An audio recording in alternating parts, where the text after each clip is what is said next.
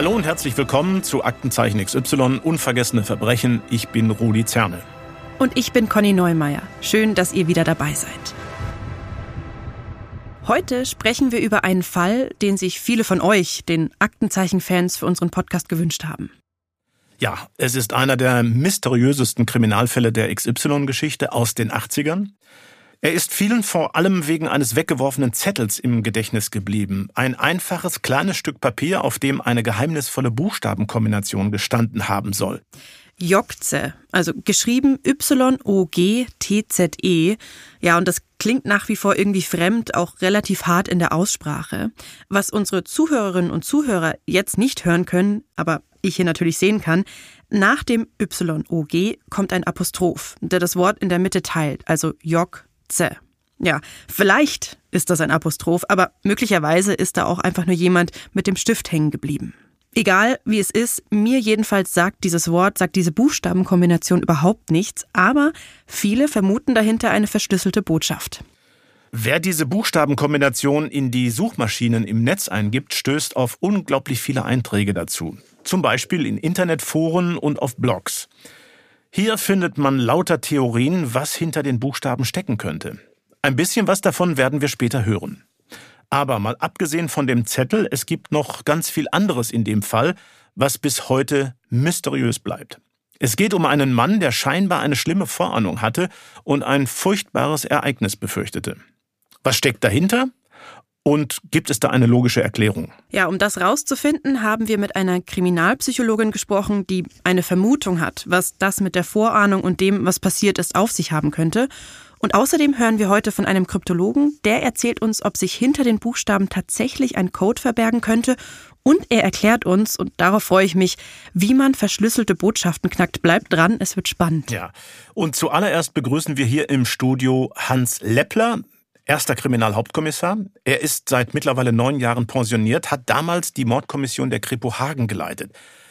Ich freue mich sehr, dass Sie hier sind. Herzlich willkommen. Vielen Dank. Ich freue mich ebenfalls. Hallo, Herr Leppler. Ja, mittlerweile ist das alles fast 40 Jahre her und Sie erinnern sich aber trotzdem noch sehr gut an den Fall. Ist das richtig? Es ist immer wieder vorgekommen, dass ich insbesondere von Journalisten angesprochen wurde, die darüber berichten wollten. Und insofern musste ich mich dann natürlich mal wieder in den Fall eindenken. Mhm.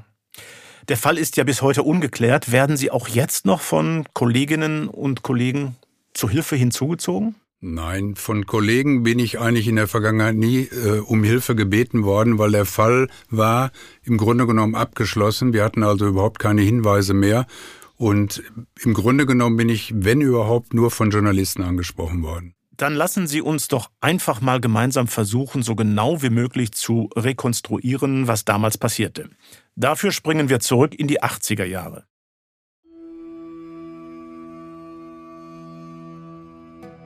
Wir sind im Siegerland auf der A45, eine wichtige Verbindung vom Ruhrgebiet in den Süden Deutschlands. Und eine der meistbefahrenen Lkw-Routen der alten Bundesrepublik. An diesem Abend vom 25. Oktober 1984 meldet die Polizei keine besonderen Vorkommnisse im Rhein-Main-Gebiet. Zwei Lkw-Fahrer sind unabhängig voneinander auf der sogenannten Sauerlandlinie, der A45, unterwegs. Beide mit dem Ziel Ruhrgebiet. Um drei Uhr morgens nähern sie sich der Autobahnausfahrt Hagen Süd. Sie sind nur wenige hundert Meter voneinander entfernt. Hier wird ihre Fahrt plötzlich unterbrochen. Im Scheinwerferlicht entdeckt der vordere Lkw-Fahrer einen blauen Pkw in der Böschung des Seitenstreifens. Fahrertür und Heckklappe sind offen. Innen brennt Licht. Im Vorbeifahren erkennt er einen jungen Mann, der um den Wagen herumgeht. Er scheint verletzt zu sein. Der Fahrer des Lkw hält sofort an. Und auch der andere Lkw-Fahrer hinter ihm stoppt sein Fahrzeug und kontaktiert über eine Notrufsäule die Autobahnmeisterei. Handys gibt es damals ja noch nicht. Wir hören jetzt kurz in diesen Moment rein, wie er später von Schauspielern für die Sendung Aktenzeichen XY nachgestellt wurde. Autobahnmeisterei Hagen. Morgen, mein Name ist Meffert. Ich bin gerade an einem Unfall vorbeigekommen. Scheint Verletzte gegeben zu haben. Wo sind Sie denn genau? Sauerlandlinie in Richtung Dortmund. Das muss kurz vor der Ausfahrt Hagen Süd sein. Sauerlandlinie Richtung Dortmund, kurz vor der Ausfahrt Hagen Süd. Hm. Geht klar. Polizei und Notarzt, das machen Sie doch. Wir gehen mal zur Unfallstelle, ein Kollege und ich. Wenn was ist, melde ich mich wieder. Ja, ist in Ordnung. Beide laufen zu dem blauen Fahrzeug in der Böschung. Der hell gekleidete Mann, den sie eben noch gesehen hatten, ist verschwunden. Am Auto angekommen, bietet sich den Helfern ein furchtbares Bild. Ein Mann kauert auf dem Beifahrersitz. Er ist nackt, an ihm kleben Laub, Schmutz und Blut. Sein linker Arm ist fast abgerissen. Er ist lebensgefährlich verletzt, aber bei Bewusstsein. Seine Kleidung liegt hinter dem Beifahrersitz, der Zündschlüssel auf der Hutablage. Die Lkw-Fahrer decken den Mann mit seiner Kleidung zu und können kurz mit ihm sprechen. Wir hören noch mal in die nachgestellte Szene rein. Ist er bei Bewusstsein? So halb, glaube ich. Vier Mann waren in dem Auto, hat er mir gesagt. Ja, ich habe einen ins Auto rumgehen sehen. Ich auch, deswegen habe ich auch gerufen. Frag mal, was er noch weiß. Hey Kumpel, wo sind denn die anderen? Waren das Freunde von dir? Keine Freunde, nicht meine Freunde. Die sind abgehauen. Nur Weg! Nur ruhig, ganz ruhig. Der Arzt kommt gleich. Bleib schön liegen. Ich will weg hier. Ich will auch weg. Viel mehr kann der Mann nicht mehr von sich geben. Kurz darauf ist er nicht mehr ansprechbar. Nur wenig später kommt der Rettungsdienst und bringt den verletzten Mann ins Krankenhaus. Und auch die Autobahnpolizei trifft bald ein und beginnt, den Unfallort zu sichern. Den Beamten fällt auf, die Motorhaube ist kalt. Das Auto muss also schon länger hier stehen. Die Polizisten verschaffen sich zunächst einen Überblick, sprechen mit den Lkw-Fahrern. Die erzählen von dem Mann, der von der Unfallstelle weggelaufen ist. An seinem Jackenärmel wollen sie Blut erkannt haben. Und sie können ihn sogar ein wenig beschreiben. Er soll zwischen 20 und 25 Jahre alt und 1,70 bis 1,80 groß gewesen sein. So erzählen sie es unabhängig voneinander der Polizei. Die Beamten suchen die Umgebung nach dem verschwundenen jungen Mann ab. Eine hinzugezogene Streife der Polizei Hagen übernimmt die Absuche der Straße, die neben der Autobahn verläuft. Ohne Erfolg. Die Beamten schreiben eine Unfallanzeige. Das Auto wird abgeschleppt und sichergestellt. Gleich zu Beginn stellen sich also viele Fragen, warum war der Verletzte nackt? Wer war der Mann, der vom Auto geflohen ist? Und überhaupt, was ist da passiert? Das gilt es jetzt also aufzuklären. Herr Leppler, Sie selbst waren ja nicht vor Ort, sondern haben die Ermittlungen ja erst ein paar Tage später übernommen. Sind denn Ihre Kollegen damals, die an der Unfallstelle waren, erstmal von einem, ja, ich sag mal, normalen Unfall ausgegangen oder erschien Ihnen das Ganze gleich seltsam? Ich denke, äh, zum Anfang sind Sie erstmal von einem Verkehrsunfall ausgegangen, von einem normalen Verkehrsunfall. Aber Herr Zerne, stellen Sie sich vor, Sie finden eine verletzte Person mit einem abgerissenen Arm in einem Fahrzeug. Dann musste man und sind die Kollegen auch davon ausgegangen, dass hier da mehr hinterstecken sollte. Ja, und dieser Mann konnte auch leider nicht mehr gerettet werden. Er war so schwer verletzt, dass er kurz darauf im Krankenhaus gestorben ist. Ab wann, Herr Leppler, war jetzt eigentlich klar, hier steckt mehr dahinter und jetzt brauchen wir also als Ermittler das ganz große Besteck? Ja, ich sag mal, wenn eine Person verstirbt, dann setzt das bei der Polizei, bei der Kriminalpolizei besondere Mechanismen in Kraft. Es wird immer die Staatsanwaltschaft sofort eingeschaltet, die dann auch weitere Dinge anordnet, so wie Beschlagnahme der Leiche, Obduktion der Leiche und natürlich auch die Spurensuche vor Ort, am Auffindeort, aber auch später am Fahrzeug. Also der Fall wurde dann der Mordkommission übergeben. Es gab eine Spurensicherung am Tatort. Was haben Sie da festgestellt? Die Spurensicherung hat ergeben, dass offensichtlich das Fahrzeug in diese Böschung gefahren, gelenkt wurde, von wem auch immer.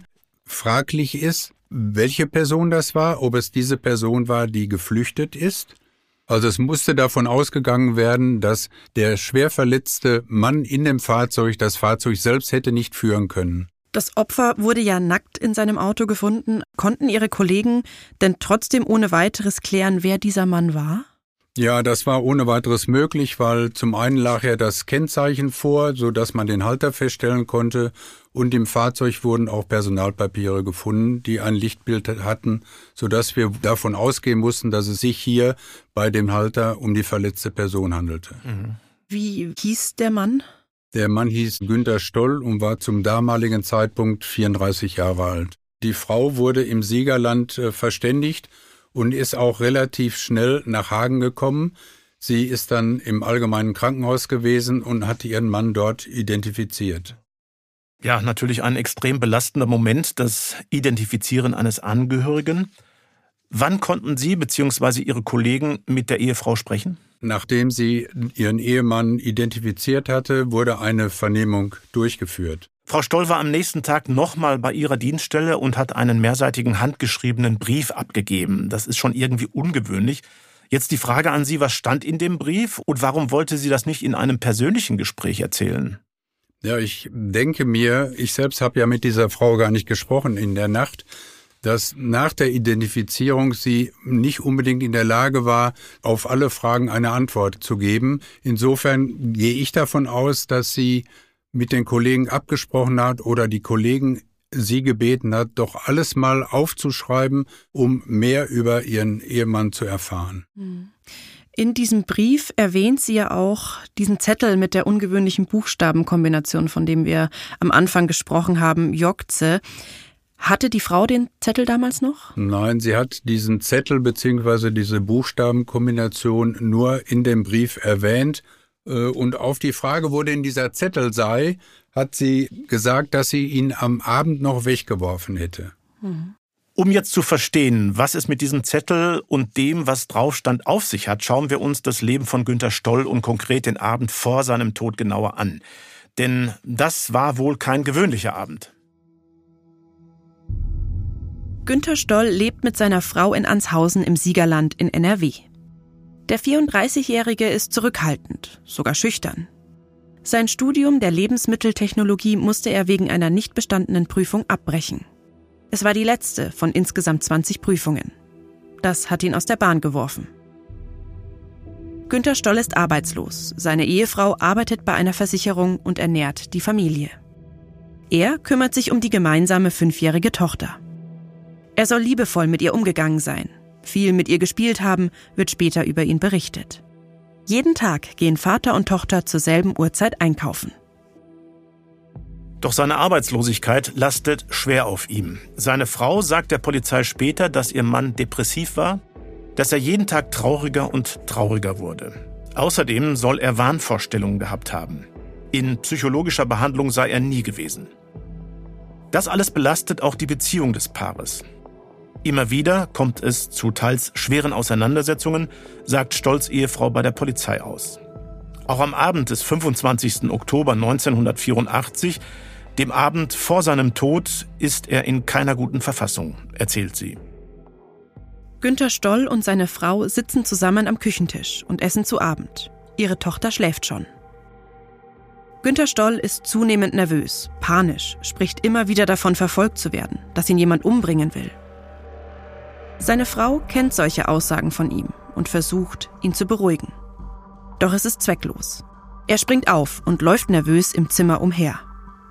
Vor was genau er solche Angst hat, will oder kann Günter Stoll seiner Frau nicht sagen. Wir hören nochmal in eine nachgestellte Szene rein. Ich halte das nicht mehr aus. Alle sind sie gegen mich. Ach was, red dir doch nichts ein. Doch, doch. Ich habe einfach Angst, dass die mir was antun. Wer soll dir denn was antun? Ich weiß nicht. Na komm, du bist einfach ein bisschen down. Das geht vorbei. Seine Frau ist trotzdem beunruhigt. Nach dem Essen setzen sich beide vor den Fernseher. Doch auf das Fernsehprogramm kann sich Günter Stoll nicht konzentrieren. Er sitzt in seinem Stuhl und starrt an die Decke. Plötzlich, so berichtet die Ehefrau der Polizei später, habe er wie aus dem Nichts gesagt, jetzt geht mir ein Licht auf. Günter Stoll habe sich dann zum Wohnzimmertisch gewendet und schnell etwas auf einem Zettel notiert. Die Buchstaben Y-O-G Apostroph T-Z-E. Er betrachtet seine Notiz kurz und streicht sie gleich wieder durch. Günter Stoll kommt auch danach nicht zur Ruhe. Im Wohnzimmer herumsitzen will er jedenfalls nicht. Deshalb zieht er seine graue Wildlederjacke an, um nochmal rauszugehen. Du, ich muss noch mal weg. Ich kann hier nicht ruhig sitzen bleiben. Ich verstehe das nicht. Was ist bloß los mit dir? Ich habe Angst. Unheimliche Angst. Dass ich umgebracht werde. Wieso denn nur? Wer soll dich denn umbringen? Ich fahre noch mal ein Bier trinken ins Papillon. Vielleicht wird's dann besser. Naja, wenn du meinst. Aber du kommst gleich wieder, ja? Ja, okay. Bis gleich. Er setzt sich in sein Auto und fährt gegen 23 Uhr wenige Kilometer nach Willensdorf in die Kneipe Papillon. Dort setzt er sich auf einen Barhocker und bestellt ein Bier. Doch noch bevor Günter Stoll einen Schluck davon nehmen kann, kippt er plötzlich rückwärts vom Stuhl und fällt bewusstlos zu Boden. Andere Gäste helfen ihm schnell wieder auf die Beine. Günter Stoll ist verwirrt. So etwas sei ihm zuvor noch nie passiert. Sein Bier rührt er nicht mehr an. Da er nie in psychologischer Behandlung war und auch keine Medikamente einnimmt, gibt es für ihn und andere, die ihn kannten, keine Erklärung für den kurzzeitigen Blackout. Der Wirt gibt ihm noch einen Orangensaft und einen Schnaps für den Kreislauf aus und klebt ihm ein Pflaster auf den Kratzer unter seinem Auge. In der Kneipe will Günter Stoll jetzt nicht mehr bleiben. Er trinkt den Schnaps und auch den Orangensaft und setzt sich wieder in sein Auto. Wohin er jetzt fährt, ein Rätsel.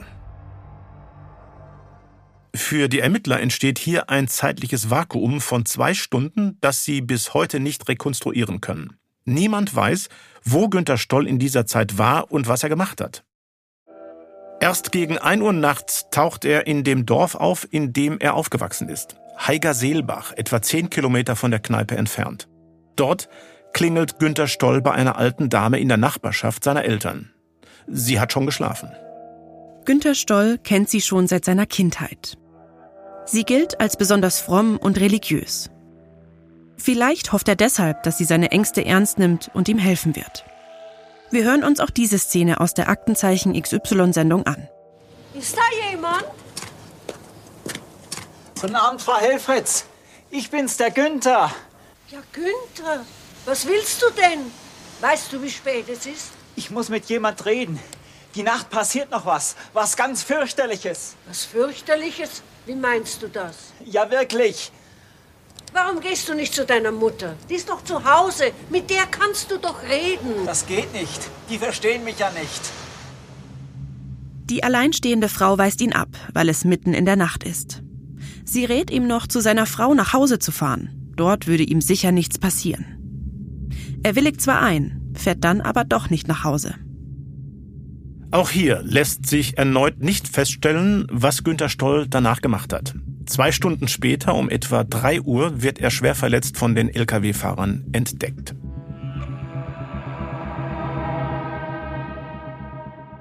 Was Günter Stoll zugestoßen ist, ist auch für die Polizei völlig rätselhaft. Seine Leiche wird mit Todesursache unbekannt beschlagnahmt und auch obduziert. Herr Leppler, Sie waren dabei. Was ist dabei rausgekommen?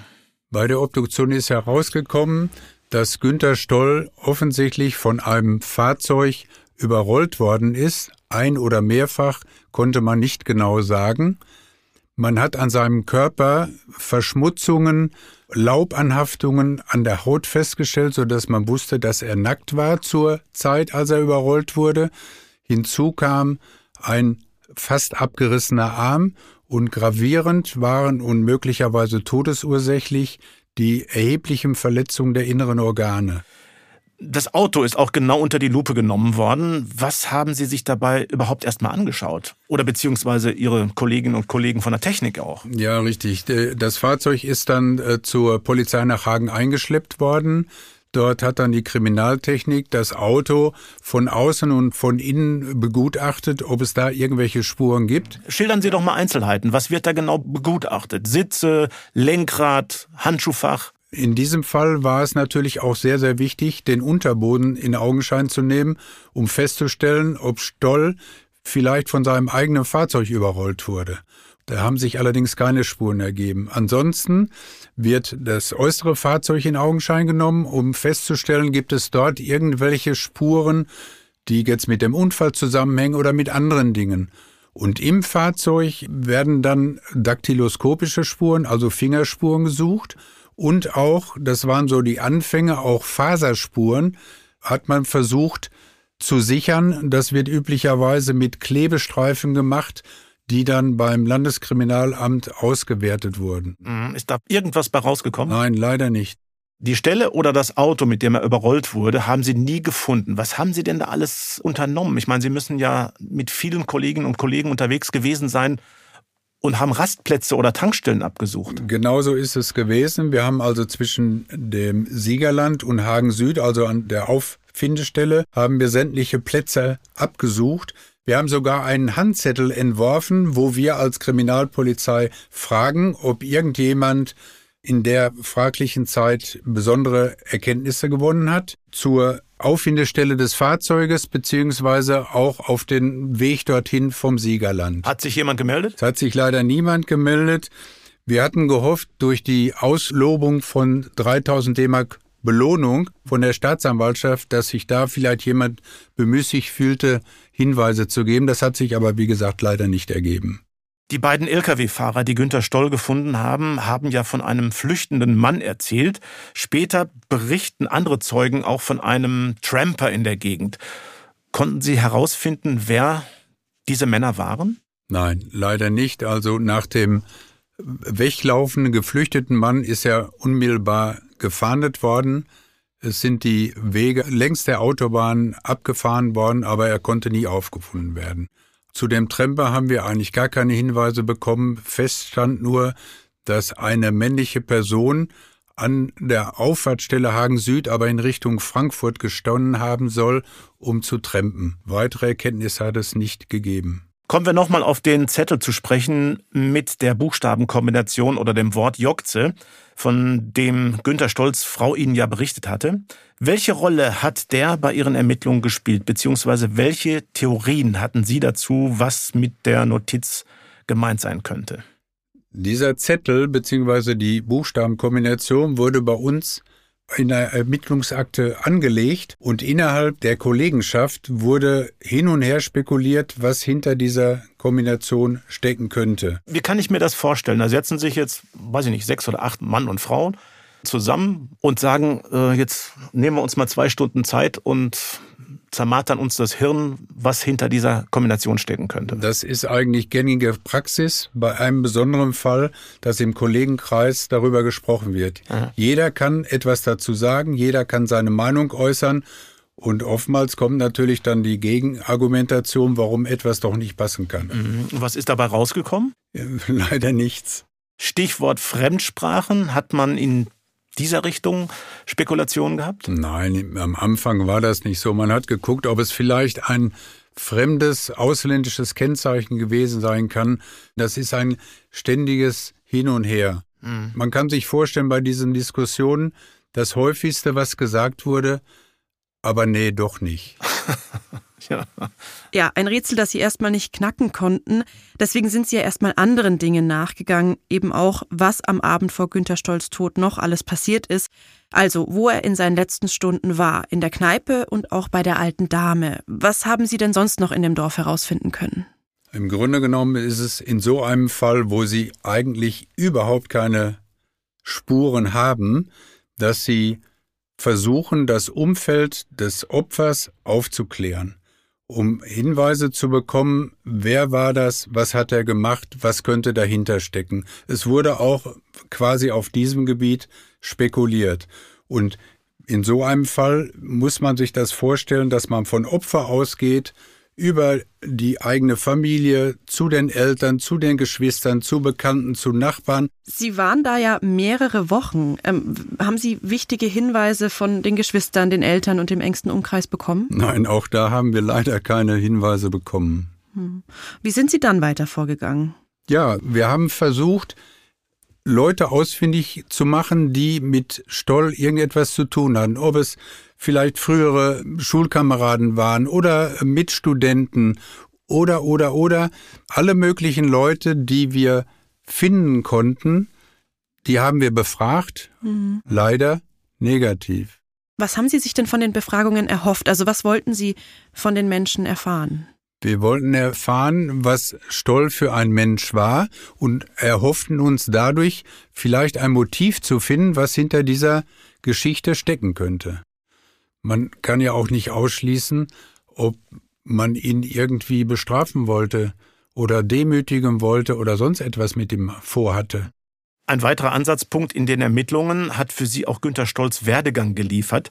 Inwiefern? Ja, ähm, eine der Spekulationen auch im Kollegenkreis war, dass wir im Grunde genommen sein Studium der Lebensmitteltechnik vor Augen hatten und in Erfahrung gebracht hatten über die Ehefrau, dass man in dem gleichen Jahr 1984 in Holland mehrfach in Urlaub war. Da stellten wir uns auch die Frage, er ist arbeitslos, die Ehefrau ist Alleinverdienerin, hat die Familie eigentlich so viel Geld, dass sie sich mehrere Urlaube in Holland erlauben kann.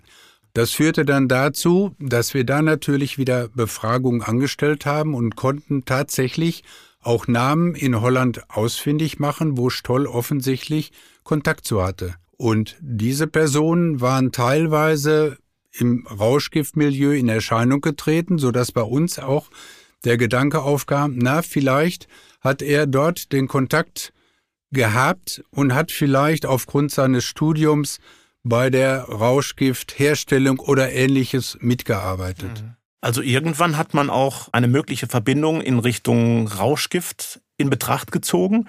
Hat sich in dieser Richtung irgendetwas ergeben? Um das näher aufzuklären, haben wir Kontakt nach Holland aufgenommen. Wir sind dann sogar in Holland gewesen. Das ist natürlich nicht so, dass man heute sagt, ich fahre morgen nach Holland, um dort Leute zu vernehmen oder zu hören, sondern das muss natürlich seinen bürokratischen Weg machen über alle möglichen Institutionen, dass es nicht zu irgendwelchen politischen Verwicklungen kommt. Hm. Wir sind dann, wie gesagt, in Holland gewesen, haben die Leute vernehmen können, anhören können äh, mit den holländischen Kollegen zusammen. Aber es hat sich letztlich nicht herausgestellt, dass da tatsächlich eine Verbindung in Sachen Rauschgift stattgefunden hat. Mhm. Hat denn diese Buchstabenkombination, diese rätselhafte Kombination Jokze in Verbindung mit dem Rauschgiftmilieu in den Niederlanden Sie zu irgendeinem Ergebnis geführt? Nein, wir haben allerdings diese Buchstabenkombination auch während der Vernehmung mit angesprochen, in der Hoffnung, dass wir dort irgendwelche Hinweise bekommen, was dahinter stecken könnte. Es ist aber leider negativ verlaufen. Die Personen, die Sie da vernommen haben in den Niederlanden, aus dem Milieu, waren die bekannt mit Stoll? Das waren Bekannte von Stoll, in Anführungsstrichen Bekannte. Es waren Leute, wo er einen Kontakt pflegte. Aber wie eng der war, das ist nicht bekannt geworden. Die Informationen zu diesen Personen hatten wir von der Ehefrau ja erfahren. Mhm. Bei diesen Vernehmungen hat sich herausgestellt, dass bei einer Person dessen Fahrzeug irgendwie außer Kontrolle geraten war, so möchte ich es mal sagen. Mhm so dass wir überlegt haben, da könnte ja mit diesem Fahrzeug was passiert sein. Vielleicht Stoll überrollt worden sein sogar. Und daraufhin ist das Fahrzeug gesucht worden. Es konnte auf einem Schrottplatz in Texel sichergestellt werden. Und es wurde letztendlich nach Deutschland, nach Hagen überführt. Und dort ist es dann auch kriminaltechnisch untersucht worden, in der Hoffnung, unter dem Auto haben sich irgendwelche Spuren ergeben. Aber auch mit diesem Fahrzeug war Stoll nicht überrollt worden. Also auch dieser Verdacht bestätigt sich nicht. Sie und Ihre Kolleginnen und Kollegen hatten zu dem Zeitpunkt ja schon Wochen an dem Fall gearbeitet und noch keine Vermutung, wer Günter Stoll umgebracht haben könnte. Und auch auf viele der Fragen, die Sie sich gleich zu Anfang gestellt haben, hatten Sie ja auch immer noch keine Antwort. Also zum Beispiel, warum war Günter Stoll nackt und warum lag seine Kleidung hinter dem Beifahrersitz? Die Obduktion hat unter anderem ja auch ergeben, dass Günter Stoll schon nackt war, als er überfahren wurde. Und dann hat man ja auch festgestellt, dass der Motor seines Autos kalt war. Welche Theorie hatten Sie denn zu all dem? Ja, auch zu diesem Thema haben wir uns natürlich im Kollegenkreis Gedanken gemacht. Wir haben uns die Frage gestellt, warum sitzt Stoll auf dem Beifahrersitz, schwer verletzt, nackt insbesondere. Und es kamen verschiedenste Theorien dabei heraus. Wir haben nicht ausgeschlossen, dass Stoll möglicherweise ein außereheliches Verhältnis hatte und vielleicht ein gehörnter Ehemann ihm hätte etwas antun können. Mhm. Allerdings seine Ehefrau hat geschildert, dass sie keine Kenntnis davon hat. Mhm. Man kann natürlich nicht ausschließen, dass das als Geheimnis vor der Frau bewahrt wurde. Hm. Das heißt also auch diese Ansätze, diese Ideen, dazu haben Sie keine Beweise gefunden? Nein, haben wir keine Beweise gefunden. Und eine weitere Theorie war natürlich, dass er irgendwelche, in Anführungsstrichen, falschen Freunde hatte, mit denen er vielleicht irgendwelche Geschäfte gemacht hatte oder ähnliche Dinge. Und letztendlich könnte man auch nicht ausschließen, dass Günter Stoll, der ja offensichtlich krank war, sich selbst ausgezogen hatte und dann irgendwie von einem Fahrzeug überrollt wurde. Ja, Spekulationen gab es viele in diesem Fall, so auch um einen Mann, der sich ein paar Wochen später per Telefon gemeldet hat und meinte, er sei der gesuchte Mann, der von der Unfallstelle weggerannt sei. Die Frage an Sie, was hat der Mann genau gesagt und konnten Sie irgendetwas über ihn herausfinden? Was er genau gesagt hat, weiß ich nicht. Ich kann mich nur daran erinnern, dass er auf einer Polizeiwache oder auf einer Einsatzleitstelle der Polizei angerufen hat und hat sich dann dort gemeldet. Allerdings, als die Kollegen die erste Frage stellte, hat er gleich wieder aufgelegt. Eine Nachverfolgung seiner Telefonnummer war nicht möglich. Also ein anonymer Anrufer, der keine weiteren Infos gegeben hat. Ja, ich würde mal sagen, ein Trittbrettfahrer wahrscheinlich. Ne? So könnte man ihn bezeichnen, ja. Das kommt ja immer wieder vor. Das äh, habe ich auch bei Aktenzeichen schon oft erlebt. Und auch in diesem Podcast haben wir schon häufiger von Trittbrettfahrern gehört. Wie sind Sie damit umgegangen, dass Ihre Ermittlungen immer wieder stecken geblieben sind? Wie motiviert man sich da überhaupt, um weiterzumachen? Ja, man ist in einem Job, wo das täglich vorkommt, dass man sich Gedanken darüber machen muss, was ist hier passiert. Und das ist eigentlich schon die Motivation genug, dass man selbst neugierig ist, was ist geschehen.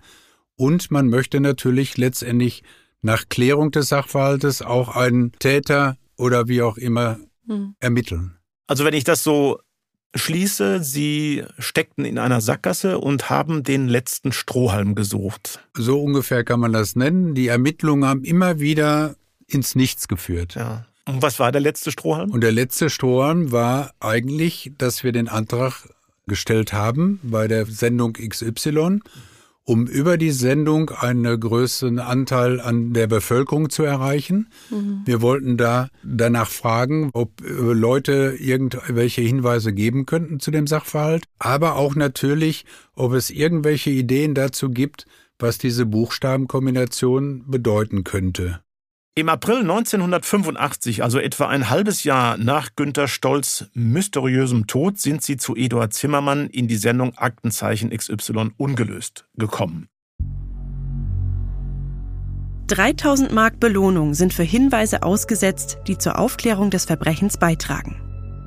Am Ende der Sendung bittet Eduard Zimmermann die Zuschauer um Hinweise, was es mit der Buchstabenkombination auf sich haben könnte.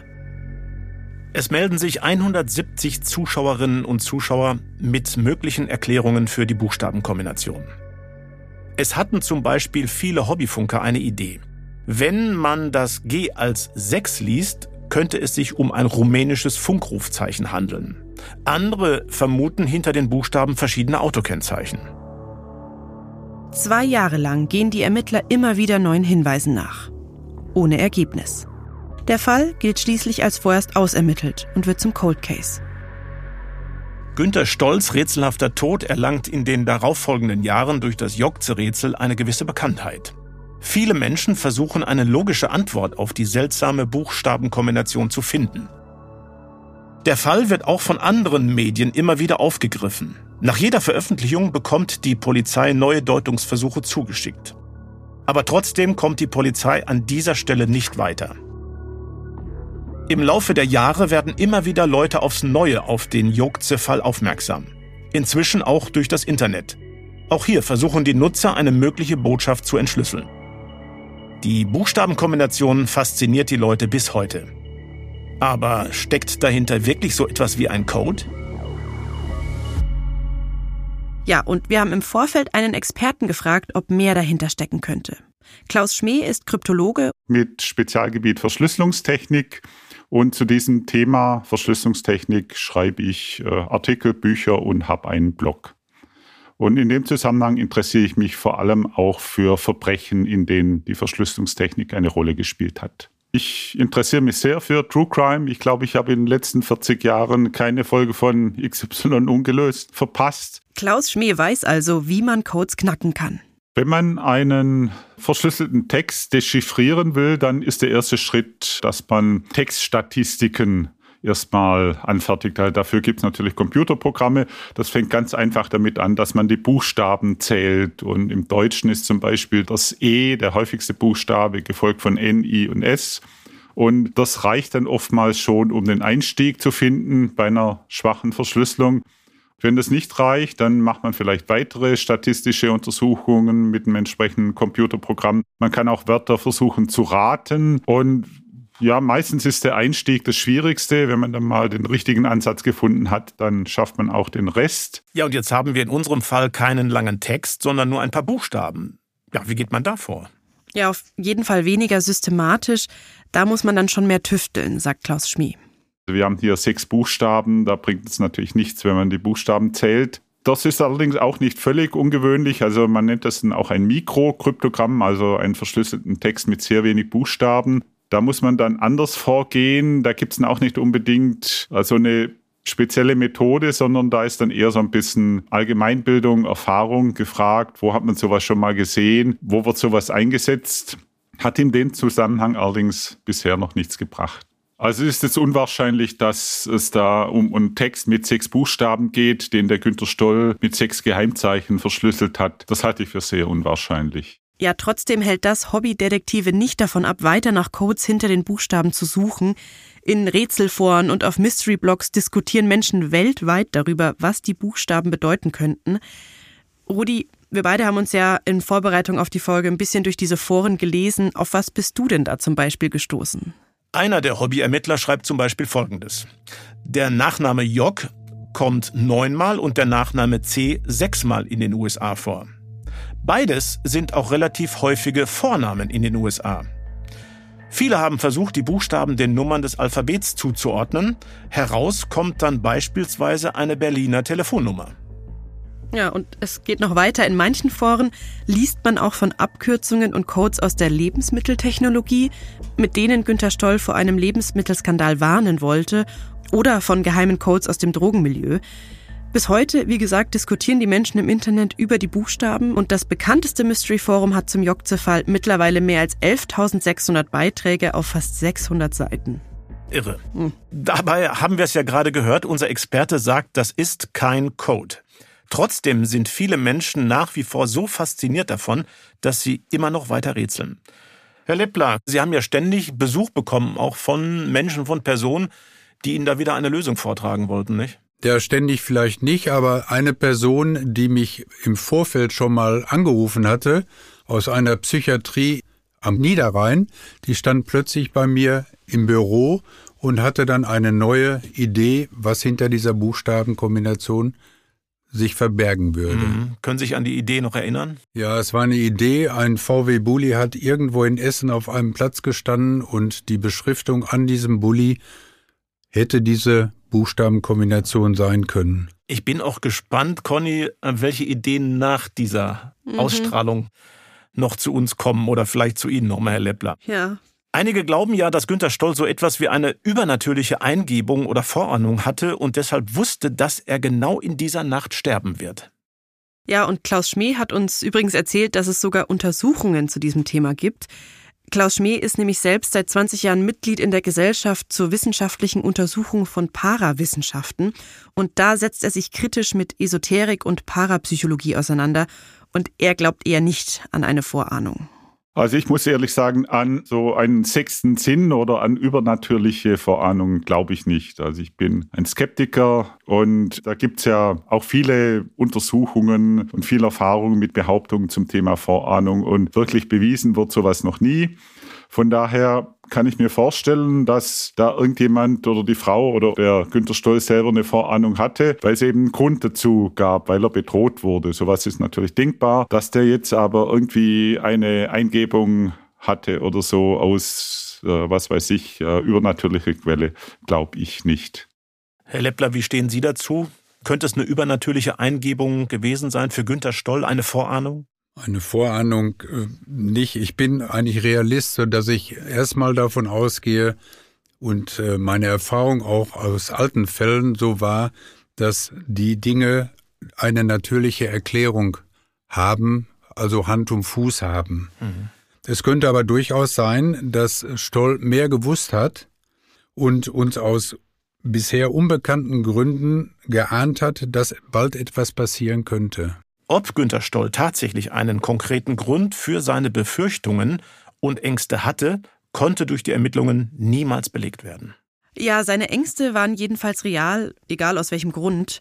In den Internetforen wird deshalb auch häufig diskutiert, ob Günter Stoll an einer Psychose gelitten haben könnte. Und auch Klaus Schmee glaubt übrigens an diese Theorie. Das ist auch gar nicht so aus der Luft gegriffen. Auch für die Kriminalpsychologin Beatrice Wippich erscheint es ziemlich klar, dass Günter Stoll psychische Probleme gehabt haben könnte. Also für mich war in dem Moment, als ich das gehört habe, relativ schnell klar, dass das wohl eine paranoide Schizophrenie ist und dass das gar nicht so mysteriös ist. Also dass diese diesen Schriftzug Jokze, dass da gar nicht ja eine mysteriöse Botschaft hintersteckt, die man jetzt irgendwie entschlüsseln kann, sondern die hat in dem Moment für die Person einfach Sinn gemacht. Aber dafür müssten wir viel mehr über den Psychoseinhalt, den Warninhalt wissen, damit wir das wirklich richtig deuten können. Von außen einfach so mit den üblichen Methoden werden wir da nicht hinterkommen. Was genau so eine paranoide Schizophrenie auslöst, das weiß man nicht sicher. Eine paranoide Schizophrenie tritt im, häufig im jungen Erwachsenenalter auf. Wir wissen bis heute nicht genau wieso. Man weiß nur, es sind mehr Männer betroffen, also es gibt einen genetischen Faktor dafür. Aber was genau passiert und warum es auftritt, ist bis heute unklar. Paranoide Schizophrenie, das würde vielleicht als Erklärung gut passen. Günter Stolz Frau hatte der Polizei ja auch von Depressionen und Wahnvorstellungen berichtet. Und dann gab es ja eben auch diese Tatsache, dass er nackt war. Und dazu gäbe es vielleicht auch eine Erklärung, hat uns Beatrice Wippich erzählt. Wenn wir jetzt mal dabei bleiben, dass er wirklich glaubt, da sind Menschen hinter mir, er auf die Idee kommt, das könnte irgendwas Geheimdienstmäßiges sein, ne? also eine große Verschwörung, dann ist es natürlich auch möglich, dass diese Person in der Wahnvorstellung zum Beispiel irgendwie GPS oder was auch immer in die Kleidung bringen, um jemand aufspüren zu können. Und wenn man sich jetzt vorstellt, ich habe die ganze Zeit das Gefühl, da ist jemand hinter mir her, woher wissen die denn, dass ich jetzt hier und hier bin, dann versuche ich natürlich zu gucken. Und wenn wir in irgendeinem irgendwelche Filme gehen, dann äh, denken wir so, oh, so unrealistisch ist das gar nicht. Ne? Da ist doch irgendwie im Knopf irgendwas eingebracht worden. Und ähm, genau aus dieser Logik heraus kann es sein, dass er sich entkleidet hat um seine Verfolger loszuwerden. Und das kann vielleicht auch dann die Erklärung sein, dass er dann nackt auf dieser Autobahn war und dabei angefahren wurde, ne, weil er auf der Flucht war. Ja, auch das wäre natürlich eine plausible Erklärung. Aber ist halt auch nur Spekulation, Conny. Hm, ja. Aber ich kann mir das alles gut vorstellen und zu all dem könnte dann auch noch gut passen, dass sich Günter Stoll an die alte gläubige Frau in seinem Heimatdorf gewandt hat und nicht an die Polizei. Er hatte ja offensichtlich große Angst, verfolgt oder sogar umgebracht zu werden. Er hat zu 100 Prozent Angst um sein Leben gehabt. Deswegen ist es so wichtig, darüber zu sprechen, dass das einfach eine Krise von einer Person ist, die wirklich in einer akuten Notsituation ist und Hilfe benötigt. Und deshalb ist es auch wichtig, Menschen in so einem Augenblick ernst zu nehmen und ihre Ängste nicht als Spinnerei abzutun. Auf jeden Fall sollte man sich Hilfe bei jemandem suchen, der das als Profi beurteilen kann. Absolut. Für mich klingt die Theorie von der Psychose nachvollziehbar. Zumindest würde es das rätselhafte Verhalten von Günter Stoll erklären, aber wer für seinen Tod verantwortlich ist, das bleibt damit immer noch unbeantwortet. Genau, denn selbst wenn sich Günter Stoll nur eingebildet hat, dass ihn jemand verfolgen oder töten will, am Ende der Nacht war er wirklich tot. Irgendwer hat ihn überfahren, dann aber nicht ins Krankenhaus gebracht. Herr Leppler, jetzt nochmal zu Ihnen. Wie wahrscheinlich halten Sie es, dass Günter Stoll unter einer Psychose litt? Man kann eine psychische Erkrankung einfach nicht ausschließen, zumal ja Frau Stoll, das wurde gerade schon angedeutet, ja beschrieben hat, dass ihr Mann sehr unglücklich und depressiv war. Gibt es eine Theorie, die für Sie am meisten Sinn ergibt? Ich meine, Sie werden sich ja auch in den vielen, vielen Jahren, in denen Sie in diesem Fall ermittelt haben, das Hirn zermartert haben, was dahinter stecken könnte. Welche Theorie ist für Sie am wahrscheinlichsten? Ja, äh, die Theorie, dass es sich hier um einen Unfall handelt, wo Stoll angefahren wurde, das halte ich nicht für nachvollziehbar. Zumindest sind ja bei der Obduktion keine derartigen Verletzungen festgestellt worden. Mhm. Es würde bedeuten, dass Stoll überfahren wird, er wird in sein Fahrzeug gesetzt auf dem Beifahrersitz und vermutlich wurde er dann von einer anderen Person bis zu dieser Auffindestelle des Fahrzeuges gefahren. Das ist möglich, dass so etwas stattgefunden hat. Er, gehe ich davon aus, dass Stoll vielleicht aus welchem Grund auch immer gefügig gemacht werden sollte. Er sollte bestraft werden oder man wollte ihn einfach demütigen und hat ihn dann überrollt, ins Fahrzeug gesetzt und ihn zur Unfallstelle bzw. Auffindestelle gebracht, möglicherweise auch mit dem Hintergedanken, er wird dort in seinem Fahrzeug schwer verletzt aufgefunden und irgendwelche anderen Leute holen Hilfe, damit man selbst nicht auffällt. Mhm. Es ist auch nicht auszuschließen, dass Stoll eine Vorahnung hatte, weil er mit irgendwelchen Leuten in Streit geraten war und die ihn was auch immer angedroht haben. Es ist vieles denkbar. In diesem Fall wie in manch anderen Fällen fehlt einfach der Kommissar Zufall, der dann dazu führt, dass man Hinweise bekommt, die einen weiterbringen. Herr Leppler, Sie haben gesagt, nach Ihrem Auftritt bei Aktenzeichen XY im Jahr 1985 haben sich Ihre Ermittlungen dann vor allem auf den Jogze-Zettel konzentriert. Ist denn in dem Zusammenhang noch mal was Wesentliches passiert? Was den Zettel angeht, nicht. Aber circa ein Jahr nach der Sendung saß in der Justizvollzugsanstalt in Gütersloh ein Deutscher ein, der in den Niederlanden mit Haftbefehl gesucht wurde. Mhm. Er gehörte zu der Truppe, zu der Günter Stoll in den Niederlanden Kontakt hatte. Er kannte Günter Stoll und bei diesem Gespräch in der JVA konnten wir auch nicht belegen, dass da ein Zusammenhang mit Rauschgiftdelikten oder ähnlichen Dingen stattgefunden hatten. Mhm. Also auch das hat erstmal nichts gebracht. Wird denn heute noch ermittelt? Im Grunde genommen wird heute nicht mehr ermittelt, es sei denn, es würde sich ein ganz besonderer Hinweis ergeben, der dies möglich macht. Mhm. Mir ist bekannt, dass 2016 die im Fahrzeug aufgefundene Kleidung von Stoll nochmal auf DNA untersucht wurde, was allerdings auch zu keiner Lösung geführt hat. Es konnten keine wesentlichen Spuren festgestellt worden. Mhm. Da im Augenblick überhaupt nicht feststeht, um welche Straftat es sich handelt, ist es auch nicht möglich, auch wenn man jetzt einen Täter ermitteln würde, ob der überhaupt bestraft werden könnte, weil möglicherweise nicht ein Mord vorliegt, mhm. der nicht verjährt, sondern irgendeine andere Straftat, ein Totschlag, ein Verkehrsunfall mit Todesfolge oder ähnliches, so dass im Grunde genommen die Straftat verjährt wäre und er könnte nicht bestraft werden. Der Fall wird möglicherweise nochmal aufgerollt durch die sogenannten Cold Case Unterstützungskräfte. Herr Leppler, wer oder was ist das denn? Könnten Sie uns das mal genauer erklären? Ja, vorweg, ob dieser Fall nochmal aufgerollt wird und nochmal überprüft wird, weiß ich natürlich nicht. Aber diese Cold Case Unterstützungskräfte, das sind Kollegen, gerade pensionierte Personen, die sich bereit erklärt haben und letztendlich vom Landeskriminalamt ausgesucht werden, um Altfälle, aber nicht Fälle aus der eigenen Behörde aufzuarbeiten, sprich durchzulesen, eventuell neue Erkenntnisse dadurch zu gelangen und, und, und. Sie werden auch schon mal scherzhaft im Kollegenkreis oder auch so Rentnerkops genannt, was natürlich äh, mit einem Augenzwinkern hinzunehmen ist. Sind Sie selber auch ein Rentnerkopf? Ich bin kein Rentnerkopf, ich bin ein alter Kopf. ja, schon irgendwie bemerkenswert, dass Pensionäre die alten Fälle wieder aufnehmen. Ja, ist aber inzwischen ja nichts Besonderes mehr. Auch in Schulen ist das so. Wenn dort zum Beispiel personelle Engpässe vorherrschen, werden pensionierte Lehrerinnen und Lehrer ja auch wieder zum Unterrichten eingesetzt. Ja, und immerhin haben die pensionierten Polizisten auch die Zeit, sich intensiv zu kümmern und vielleicht wird so eines Tages doch noch das Rätsel um die Buchstaben geknackt. Und ich weiß, dass viele Ihrer pensionierten Kolleginnen und Kollegen da mit großer Begeisterung und Enthusiasmus dabei sind. Wie viel Hoffnung haben Sie denn überhaupt noch, dass der Fall noch aufgeklärt werden kann? Ich hoffe natürlich immer, die Hoffnung stirbt zuletzt. Vielleicht möchte ja jemand sein Gewissen erleichtern und sagt jetzt, ich sage der Polizei Bescheid, was tatsächlich gelaufen ist. Und ich glaube, dass nach diesem Podcast wieder erhebliche Anrufe bei den Kollegen eingehen werden, die sich auf die Buchstabenkombination beziehen oder eben hoffnungsvoll, dass irgendwelche Hinweise reinkommen. Warten wir es ab.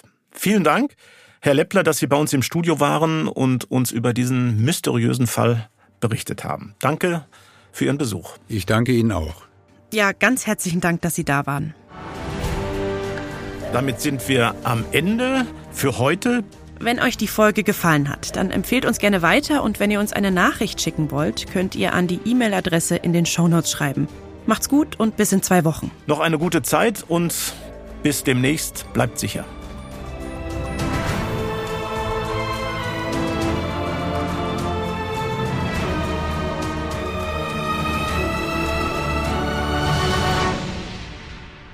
Aktenzeichen XY Unvergessene Verbrechen ist eine Produktion der Securitel in Kooperation mit Ikone Media im Auftrag des ZDF.